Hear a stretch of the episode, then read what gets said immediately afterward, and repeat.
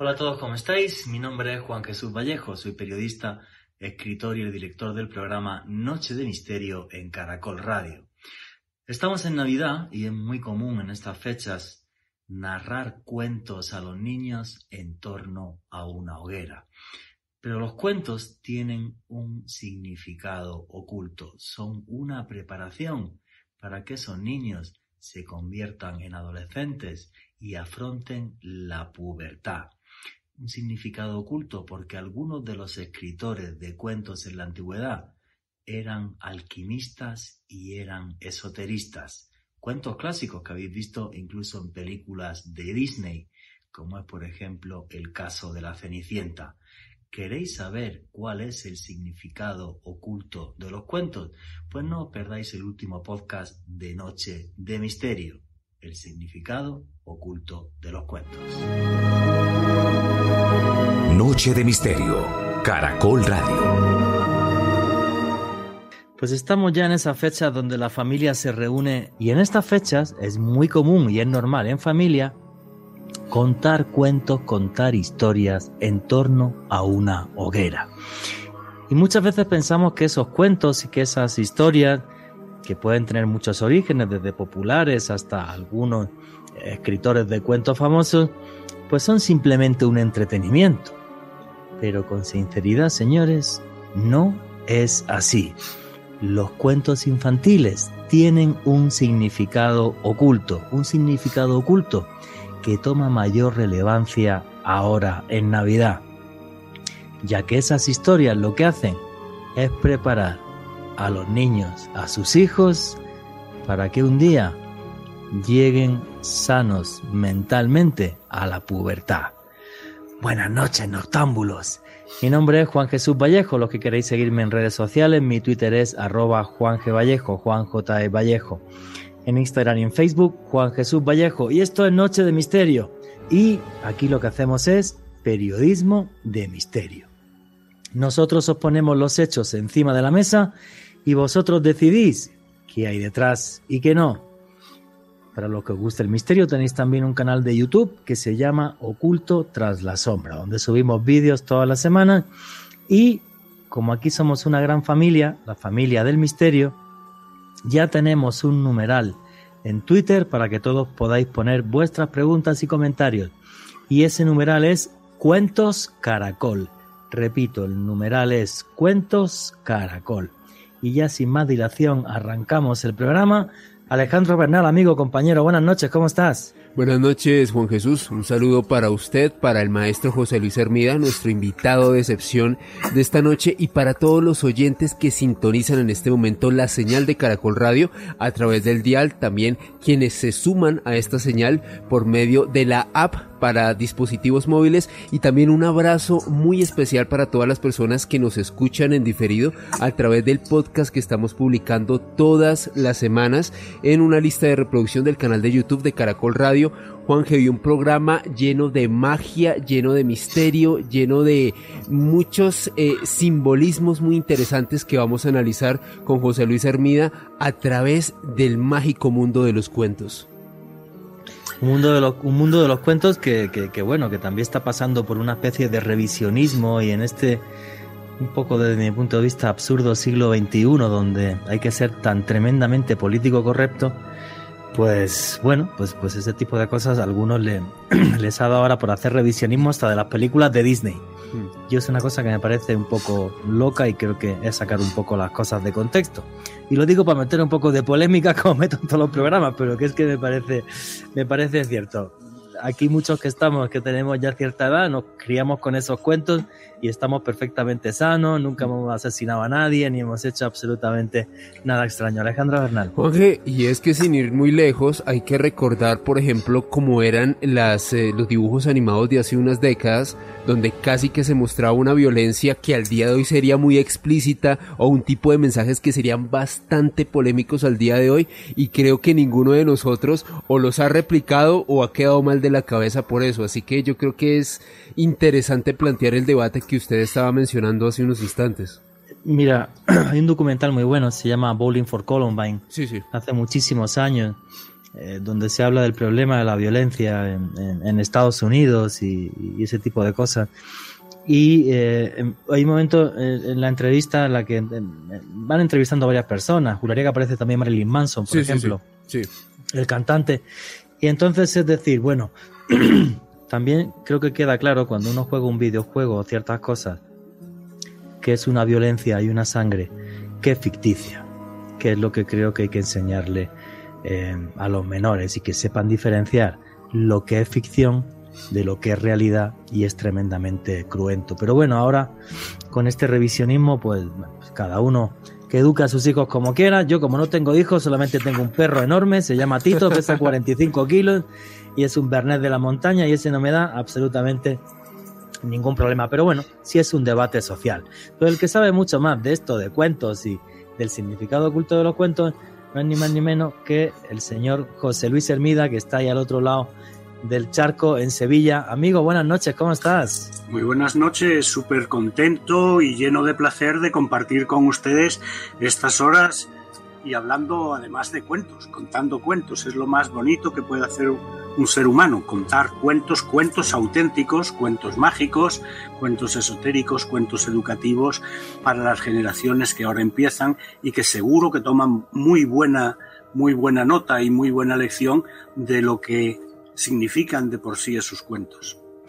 Hablaba, eh, sí, hablabas hace un momento, Juan G. y Ale, hablabais de la estupidez humana, de la estupidez humana, de cómo hay un revisionismo total de los cuentos. Os voy a contar una anécdota. En la escuela primaria de Duval, Florida, Estados Unidos, el cuento Blancanieves ha sido incluido en la lista de libros de difusión limitada por la petición de varios padres de alumnos a la comisión escolar debido a que su contenido presentaba escenas explícitas de violencia, hechizos y brujería. Pero la, estupidez no solo abarca esa parte del mundo. Un dirigente político ucraniano pide al ayuntamiento sustituir una estatua de Blancanieves y los siete enanitos por otra de Lenin eh, mala infancia tuvo, tuvo este hombre, ¿verdad? Qué pena, qué pena que, qué será de nosotros cuando la pantalla del ordenador eclipse el aletear de las hadas de los cuentos. Pues sí, oye, me has dejado en shock con esto. Eh, bueno, que un señor ponga una estatua de Lenin en vez de, de Blancanieves, cuando Lenin eh, juraría, tengo el dato por ahí, pero juraría que cuando él tuvo el atentado mandó fusilar 20.000 personas. O sea, todo un angelito, sí. una maravilla. una maravilla, sí. Entonces me parece, me parece increíble, ¿no? O sea, me parece, no sé, a mí, a mí me parece absurdo.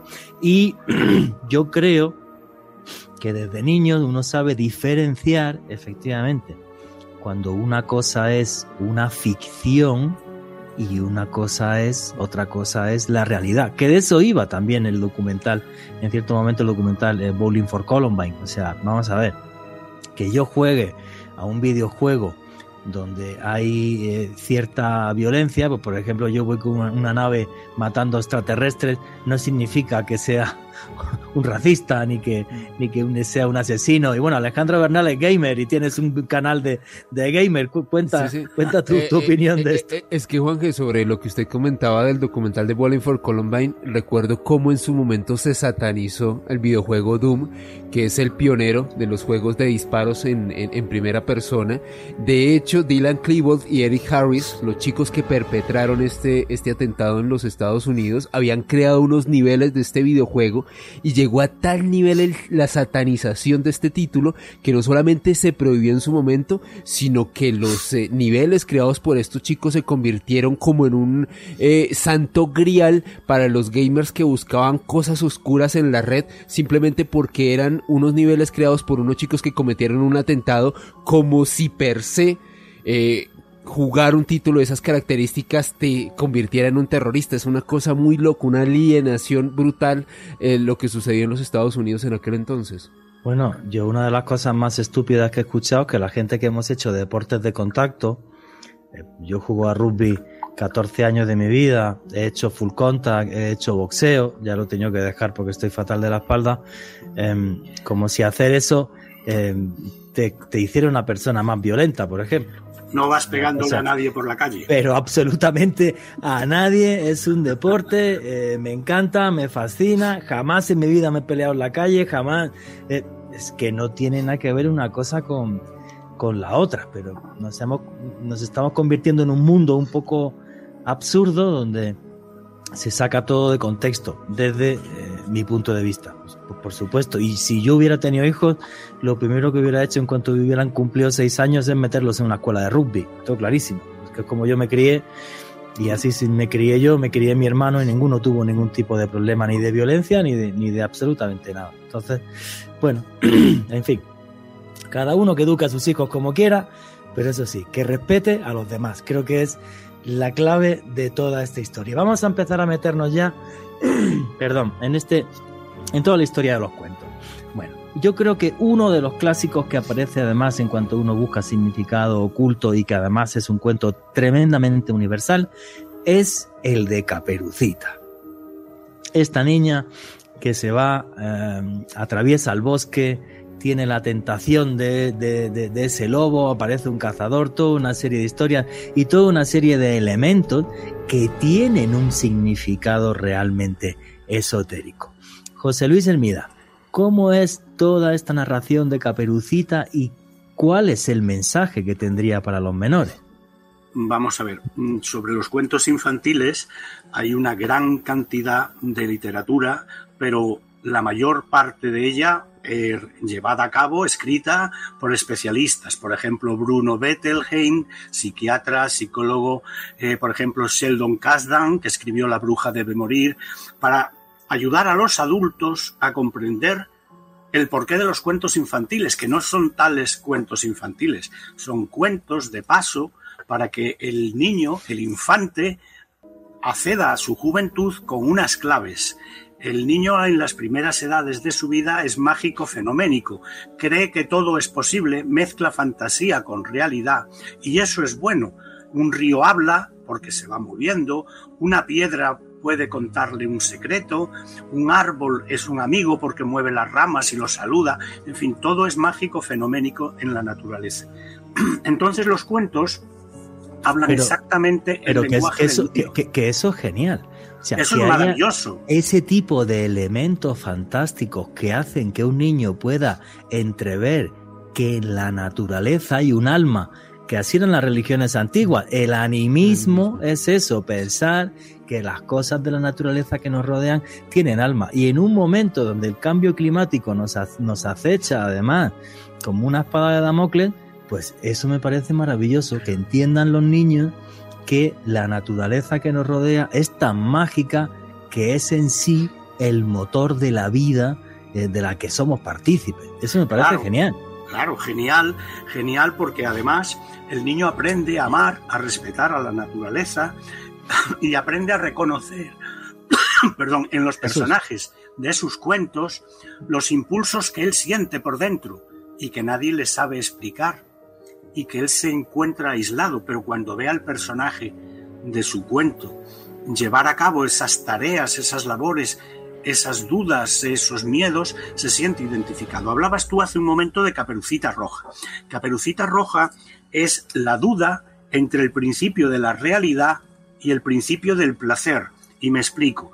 Va la buena mamá y le dice a Caperucita, no te apartes del camino, y no curiosees por los rincones cuando vayas a casa de tu abuelita a llevarle esta cesta que yo te entrego. Pero hete aquí que Caperucita va cantando por la naturaleza y se encuentra el lobo. Y el lobo le dice, mira qué flores hay por aquí, no te fijas en lo bello de la vida. Parece como si te dirigieras a la escuela. Fíjate, estás demonizando ya a la escuela. Porque el lobo, ¿quién es? El lobo, enfrente al cazador, que sale en muchos cuentos, es eh, la naturaleza totalmente descontrolada, el deseo totalmente descontrolado, el deseo que no tiene traba ni tiene fin. Y el cazador, que acaba matando al lobo en Caperucita, es la naturaleza mágica, la naturaleza sensata, la naturaleza buena, positiva, que ayuda, empática, y entonces ahí está la duda entre el lobo y el cazador, y por en medio está la abuela. La abuela le ha regalado a Caperucita su caperuza roja. No olvidemos esto, es muy importante. Porque la abuela ya es una mujer mayor, que ya no puede llevar a cabo sus impulsos, sus instintos y sus deseos, pues los convierte en algo real a través de Caperucita Roja. Caperucita tiende al lobo, tiende al lobo por su instinto natural, pero llega el cazador y el cazador, la naturaleza armónica, mata al lobo que es la naturaleza desarmónica. El lobo, no, no olvidemos, estaba en la cama con la abuelita, haciéndose pasar por la abuelita para comer, comer, entre comillas, a Caperucita Roja. El cazador es generoso, el cazador se enfrenta al lobo, modifica sus instintos naturales pero desordenados de Caperucita y la acaba llevando al camino de la armonía y la normalidad. No olvidemos, curiosamente, que en inglés, que en inglés el título del cuento es Little Red Riding Hood, que tiene algo que ver con la sexualidad femenina. Claro, o sea, lo que, lo que nos está llevando este cuento es a decir, va a llegar la pubertad y cuando llegue la pubertad, uno lo que va a tener es pues una serie de deseos y de pulsiones que son normales, que si no las tuviéramos, porque antes todo esto era pecado y era terrible, si no tuviéramos esas pulsiones, básicamente porque estamos muertos. Eso es. Ahora, ten cuidado porque esas pulsiones sí pueden hacer que eh, tu vida se estropee porque caigas, digamos, en malas manos, que sería este lobo que está en medio del bosque y, y que es capaz de, seducir, pero que no tiene buenas intenciones y que no es una persona, digamos, ordenada. Mientras que el cazador es todo lo contrario. El cazador se adapta y es parte de la naturaleza, pero si es bondadoso, si es buena persona, si es una buena relación que tener en la vida. Es el cómo se lee entre líneas uno de esos cuentos que además es tremendamente universal. Totalmente. Totalmente. El lobo representa, como tú muy bien has dicho, es un peligroso seductor, un impulso sexual sin control que acaba llevando a la ruina si se sigue. Y el cazador es un impulso dominado, un impulso controlado, de acuerdo con lo mejor de la naturaleza, curiosamente amigo de los animales, aunque cace animales, es amigo de los animales y amigo de la armonía y del bienestar de Caperucita. Alejandro Bernal. Juanje, respecto a lo que comentaba José Luis hace unos momentos, Bruno Bettelheim comentaba que los cuentos en realidad se presentan a los niños con un lenguaje simbólico que cada niño pueda comprender y en el fondo tienen un mensaje edificante. José Luis ha sido pedagogo durante muchos años y la pregunta que le quiero hacer es, ¿cómo ves tú la labor pedagógica que tienen los cuentos en los niños? Yo te voy a decir una cosa, Ale. Has tocado un tema básico y capital. Los niños de hoy en día que no conocen los cuentos antiguos, porque no olvidemos que los niños tienen cuentos hoy, pero no están escritos, no están escritos por esoteristas, no están escritos por alquimistas, no están escritos por filósofos de la mente, no están escritos nada más que por un afán comercial en muchísimos casos. Yo no lo critico, no lo critico, pero no traen, no traen para nada eh, esos mensajes de complicidad, de saber esperar, de que todo tiene su tiempo, de que lo que a ti te pasa es normal, le pasa también a los demás, que vas a poder descubrir a través de los personajes de tus cuentos unas claves simbólicas como por ejemplo qué es el hada, qué es el ogro, qué es el espejo, qué significa pincharse. En todos los cuentos algún personaje acaba pinchándose y derramando sangre tarde o temprano.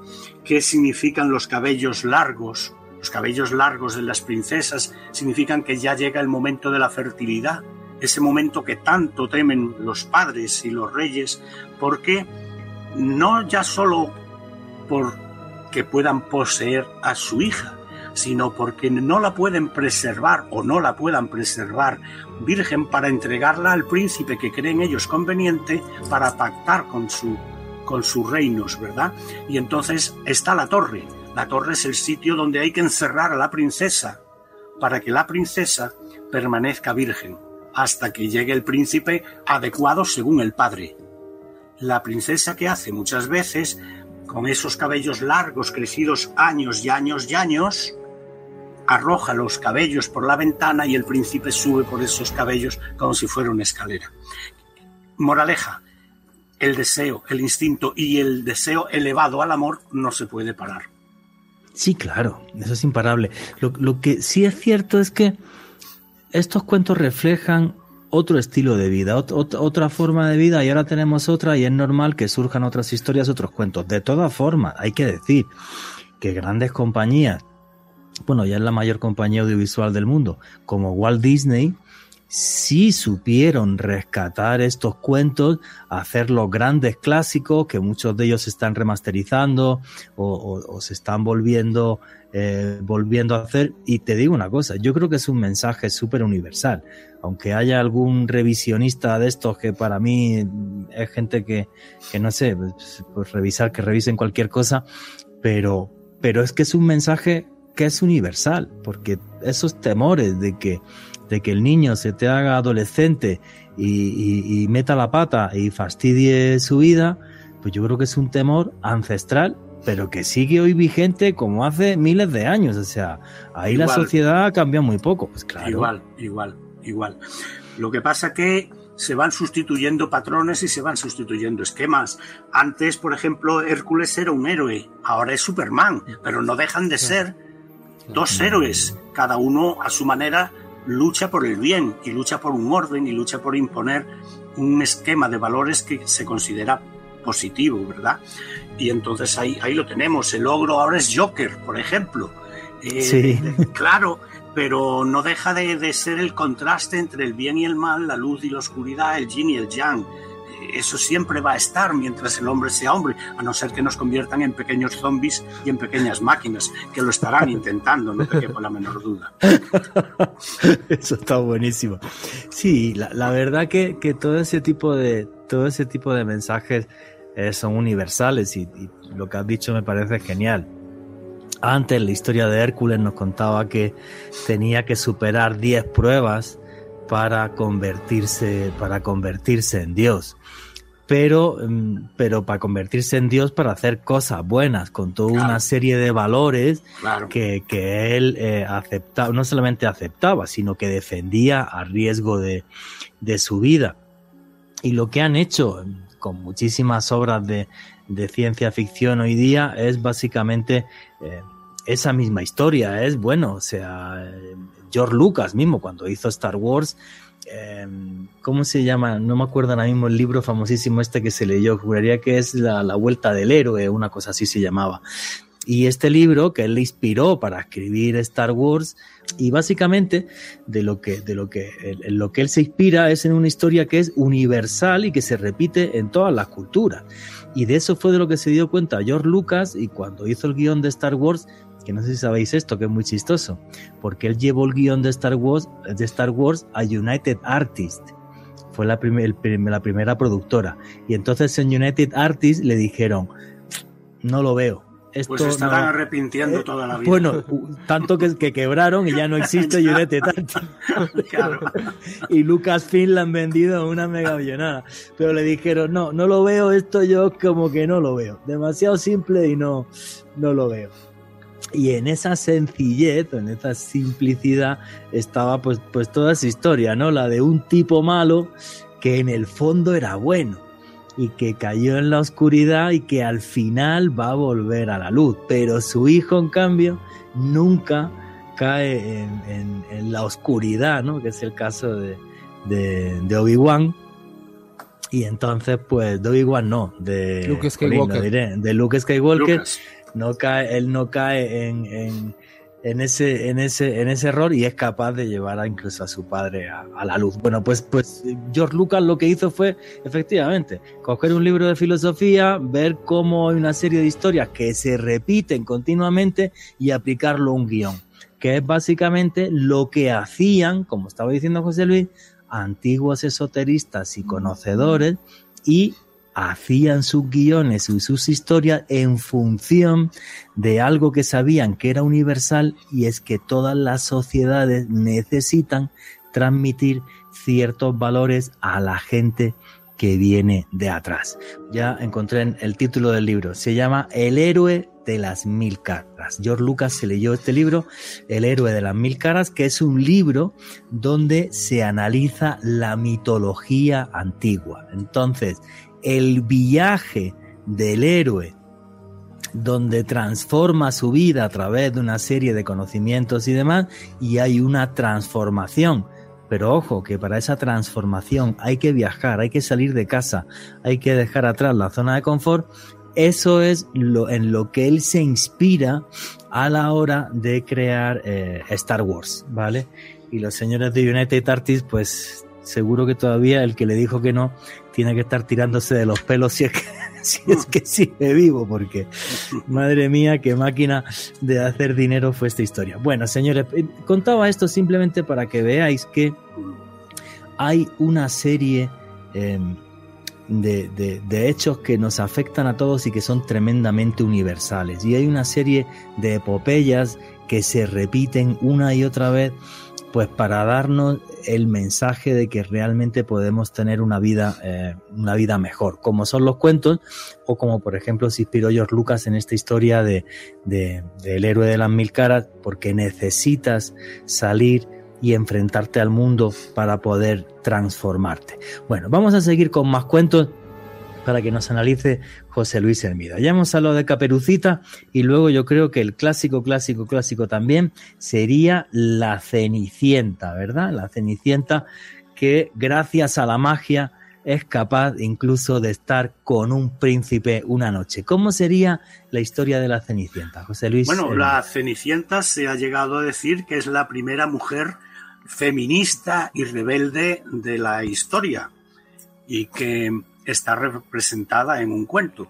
Eh, la Cenicienta representa la renuncia recompensada, la humildad y el saber esperar que te va a traer luego, por supuesto, el príncipe de tus sueños. También eh, entra en un tema que es muy común en todas las familias, la rivalidad fraterna, la pelea entre hermanos. Siempre hay un hermano, la envidia, siempre hay un hermano que está más marginado que los otros y hay en una familia con tres o cuatro hermanos siempre hay uno que va un poquitín a la cola, no porque los padres lo quieran menos, sino porque los otros hermanos se imponen más, es como un, un nido de pájaros, hay pajaritos que son más poderosos a la hora de recibir el alimento de los padres y dejan que el hermano más débil pues no, no coma tanto. Entonces la Cenicienta pues representa eso, la rivalidad fraterna, la rebeldía de la mujer dormida que despierta a sus derechos cuando ayudada por el hada, siempre por una fuerza benéfica, decide ir al baile en una carroza que es una calabaza. Tenemos otra vez el elemento de la naturaleza, el elemento natural y pierde su zapatito de cristal cuando huye a las 12 de la noche. Las 12 de la noche es la zona de tránsito entre la fantasía y la realidad. La hora 13 es la hora maldita, la que viene posterior a las 12. Y pierde el zapato de cristal, que el zapato de cristal no es ni más ni menos que simbólicamente la sexualidad de la muchacha, el imen, el compromiso, el anillo de boda. Y el príncipe, desesperado, buscando de una forma o de otra el pie que encaje en ese zapato de cristal, es decir, tener la relación completa con esa muchacha que huyó del baile por orden del hada para proteger su virginidad, curiosamente. Esa es la interpretación, para proteger su virginidad. No, y aparte también el, cuento tiene un mensaje que también me parece muy lindo, que es esas hermanas y esa madrastra envidiosa, malas personas, tal, que al final se quedan fuera de este, de este juego total y absolutamente, porque han sido muy malas personas y entonces ya, obvio, pues Cenicienta no, no, quiere saber nada de ella y el príncipe menos todavía, ¿no? Y es que yo creo que este cuento nos muestra una cosa que me parece maravillosa, que es que eh, la nobleza es algo que está por encima de la sangre. La nobleza es una cualidad humana sí. que está muy por encima de, lo, de, la sangre, ¿no? Y entonces cualquiera puede ser noble si su alma es buena. A mí es un cuento que me parece maravilloso. Mira, hay un cuento, brevemente, un inciso muy parecido que a mí me ha gustado mucho. Son cuentos menores, pero que a mí siempre me ha gustado mucho. Es el cuento del patito feo. Un patito que nace en una manada de patos, en un estanque, y todos los hermanos lo desprecian porque es un pato desgarbado, es un pato feo, con un plumaje tremendamente feo, hasta el punto de que no lo dejan comer, lo picotean, y ese patito feo, pues acomplejado, se esconde de los demás patitos, desea ser como esos otros patos que no son como él, porque se han desarrollado mucho más y se esconde entre unos juncos y pasa un tiempo y de pronto sin darse cuenta él ha crecido y sale y se ve reflejado en el estanque y dice pero quién es esa, ese pato o ese animal tan hermoso que estoy viendo y no se da cuenta que era el mismo. Es decir el patito feo se convierte en el cisne más hermoso del estanque. Porque seas diferente no quiere decir que vayas a ser peor. Espera llegará el momento en que te conviertas en el cisne y serás la envidia de todos los que antes te criticaron. Efectivamente, a mí me parece una historia maravillosa en el sentido del poder de transformación de que tenemos los seres humanos. Hay un proverbio taoísta que me vino a la cabeza, que también seguramente lo conocerá José Luis, que es no desprecies a la serpiente porque no tenga cuernos, porque un día se puede convertir en dragón. Efectivamente, nadie sabe qué va a suceder mañana y la capacidad de transformación del ser humano maravillosa y este tipo de cuentos nos la recuerdan que realmente nos podemos transformar, que gracias al trabajo, al esfuerzo y a mil cosas, eh, los seres humanos eh, podemos cambiar total y absolutamente. Vamos a seguir con otro de los cuentos y este sí que tiene un montón de elementos brutales, que es el de Blancanieves. Blancanieves y esos enanitos y esa bruja malísima que le da esa manzana y, luego llega. Este fue el que prohibieron en Florida, el de, Blancanieves. Sí, sí, claro, sí. Ah, había brujas, Perdona que me ría. Sí, es, una, es una pena. quiero pensar que fue hace tiempo ya, pero bueno, podría, podría hacerse hoy, porque hoy mismo están derribando cuentos, estatuas de los cuentos de Disney en muchos, en muchos países. ¿no? Y eso que Disney edulcora los cuentos, los endulza de una forma tremenda porque los cuentos en su versión original hablan de, tragedias y hablan de situaciones mucho más descarnadas de los que nos podemos imaginar, hasta de canibalismo en, las selvas negras y por ahí, ¿no? Y se advierte a los niños de no dejarse coger por la bruja, porque puede ser comido, literalmente comido. Había canibalismo en aquella época, había epidemias de hambrunas salvajes. Bueno, pues pues Blancanieves lo que representa es un paisaje edípico y narcisista. Edípico porque Blancanieves está enamorada de su padre. Y narcisista porque la madrastra se cree la más hermosa del mundo. Y el espejo es un elemento clave en esa discusión de quién es la más, eh, más hermosa del mundo. Eh, la madrastra siente celos del amor edípico que Blancanieves siente por su padre y que el padre de alguna forma aunque sea superficialmente, le corresponde. Y eso la madrastra no lo puede consentir. Entonces hace que tenga que huir. La madrastra está enamorada de sí misma, se mira al espejo constantemente. ¿no?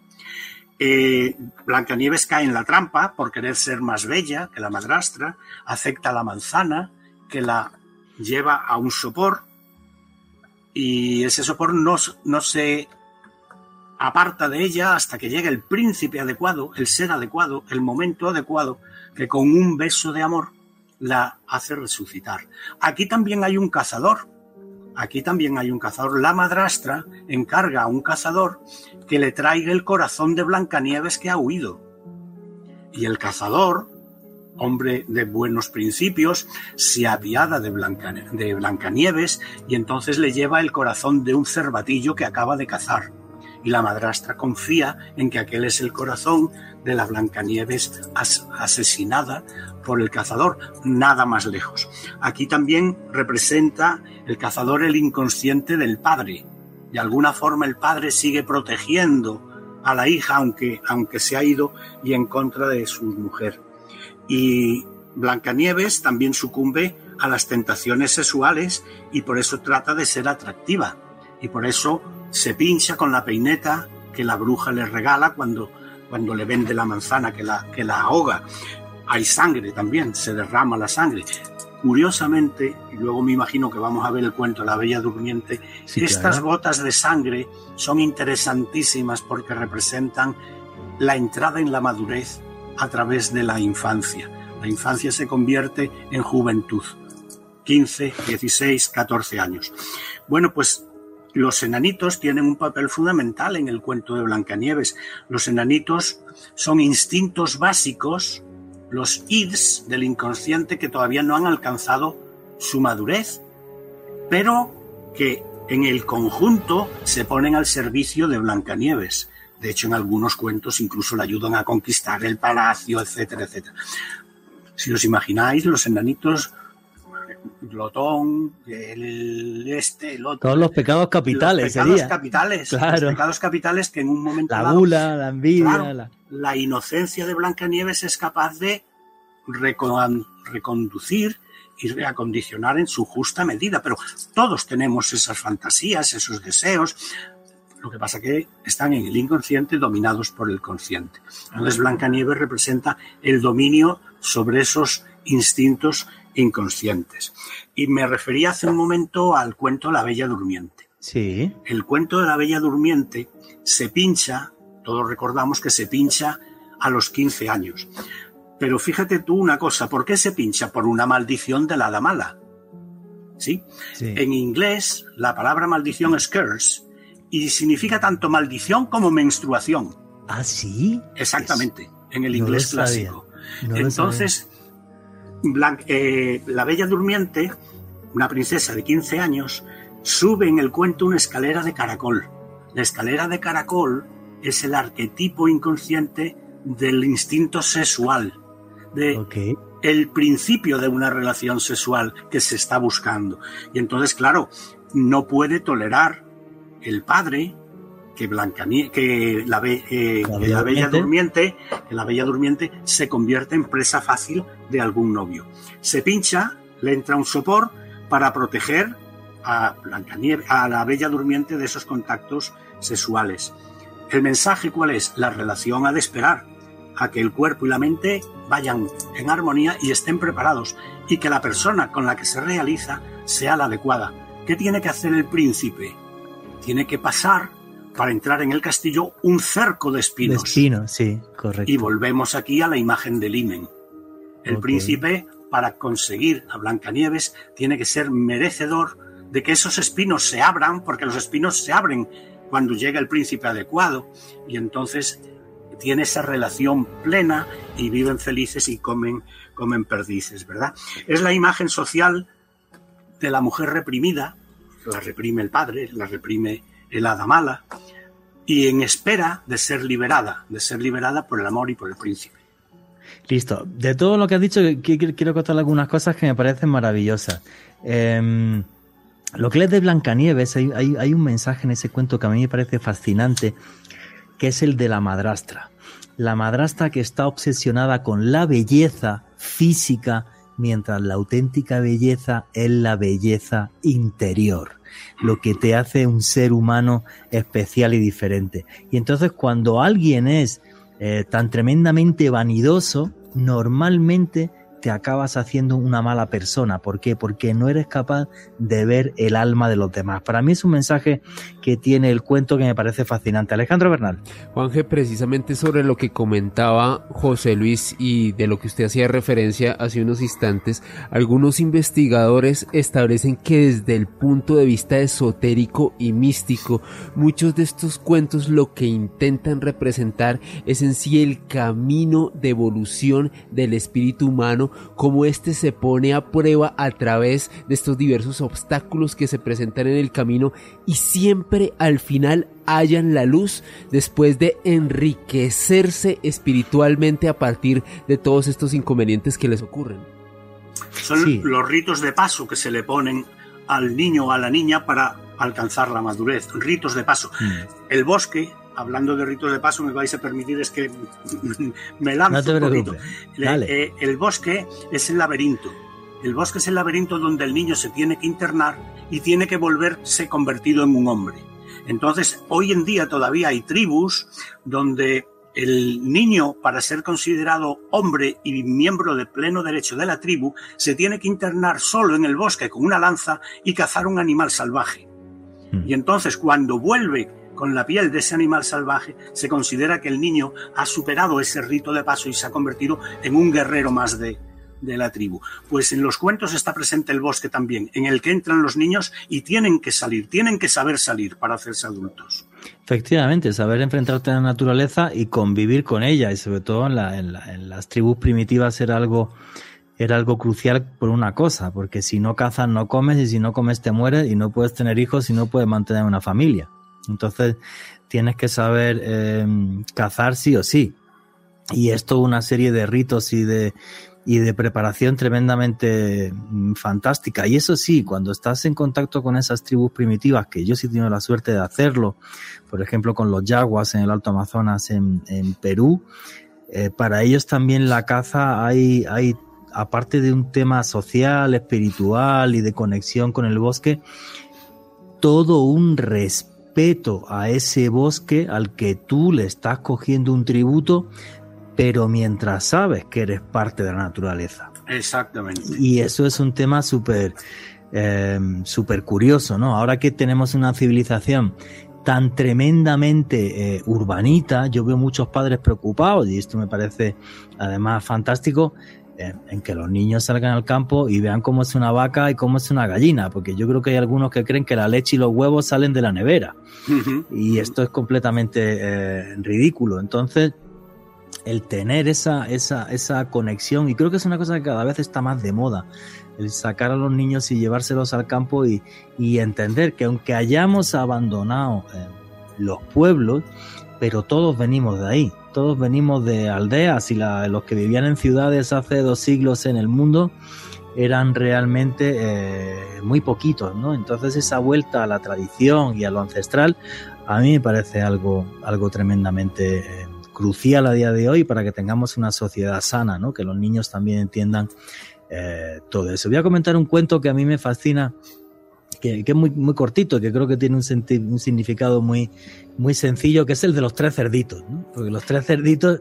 Me lo ha sacado de la cabeza precisamente. sí, increíble, increíble. que tiene, claro, que tiene un mensaje muy, muy, muy, sencillo. Llega el lobo y, y, se pone a soplar, y entonces uno hace una casa de paja y la, la casa se va obviamente al carajo, otro la hace de madera. Y, y, tampoco aguanta.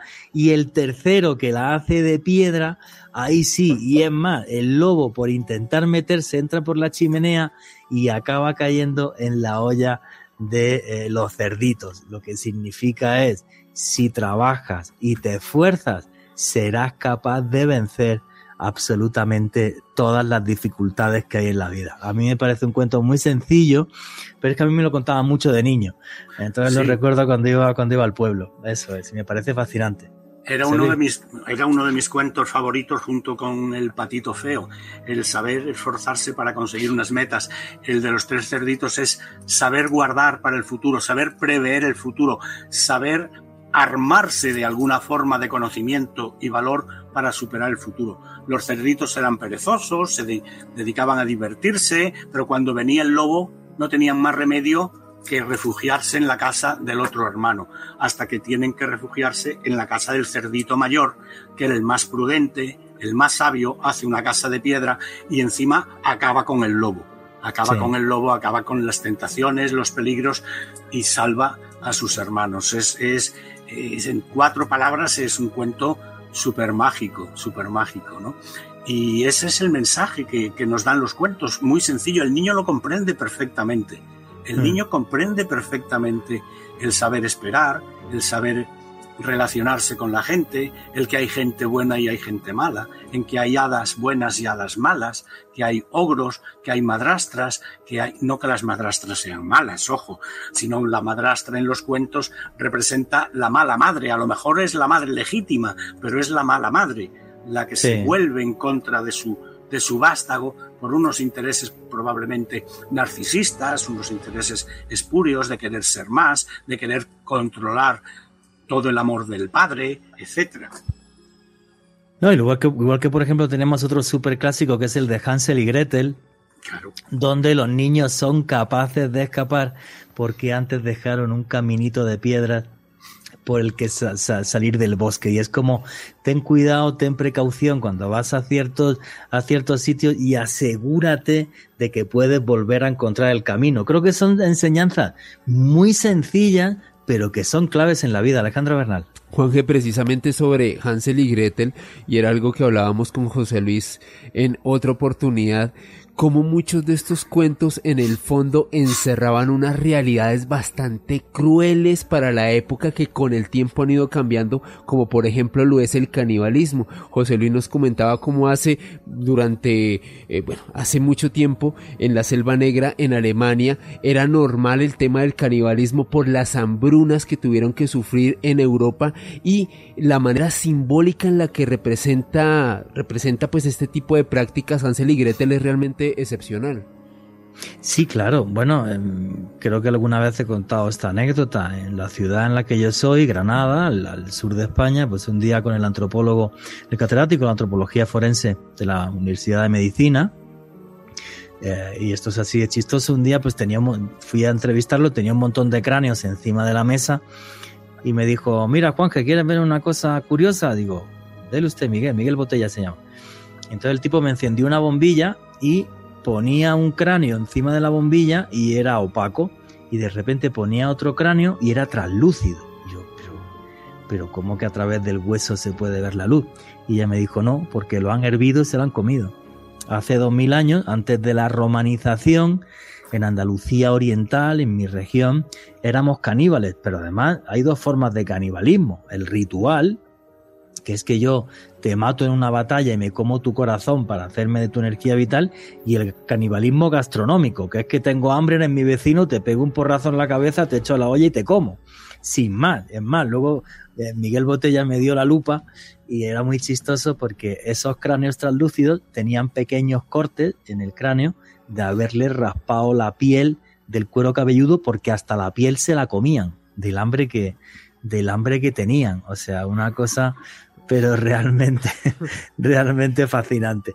Así que bueno, señores, faltan tres minutitos para acabar, así que vamos con las conclusiones de cada uno y eh, con las vuestras redes sociales y todo esto. José Luis Hermida, amigo, hermano, tus redes sociales, tus conclusiones.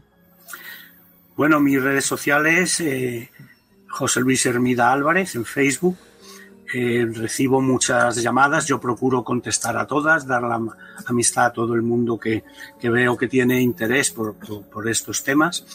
Y mis conclusiones es que deberíamos hacernos cada vez un poco más niños para comprender estos grandes misterios que no son tan grandes misterios, que están en nuestro ADN, que están en nuestro acervo cultural y los problemas de antes son los mismos problemas que los de ahora.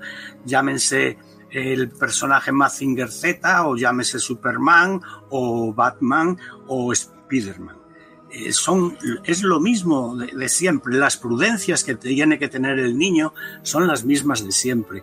La sabiduría del niño para ir haciéndose adulto es la misma de siempre. Ale hacía referencia ahora mismo a un cuento de Hansel y Gretel, La casita de chocolate.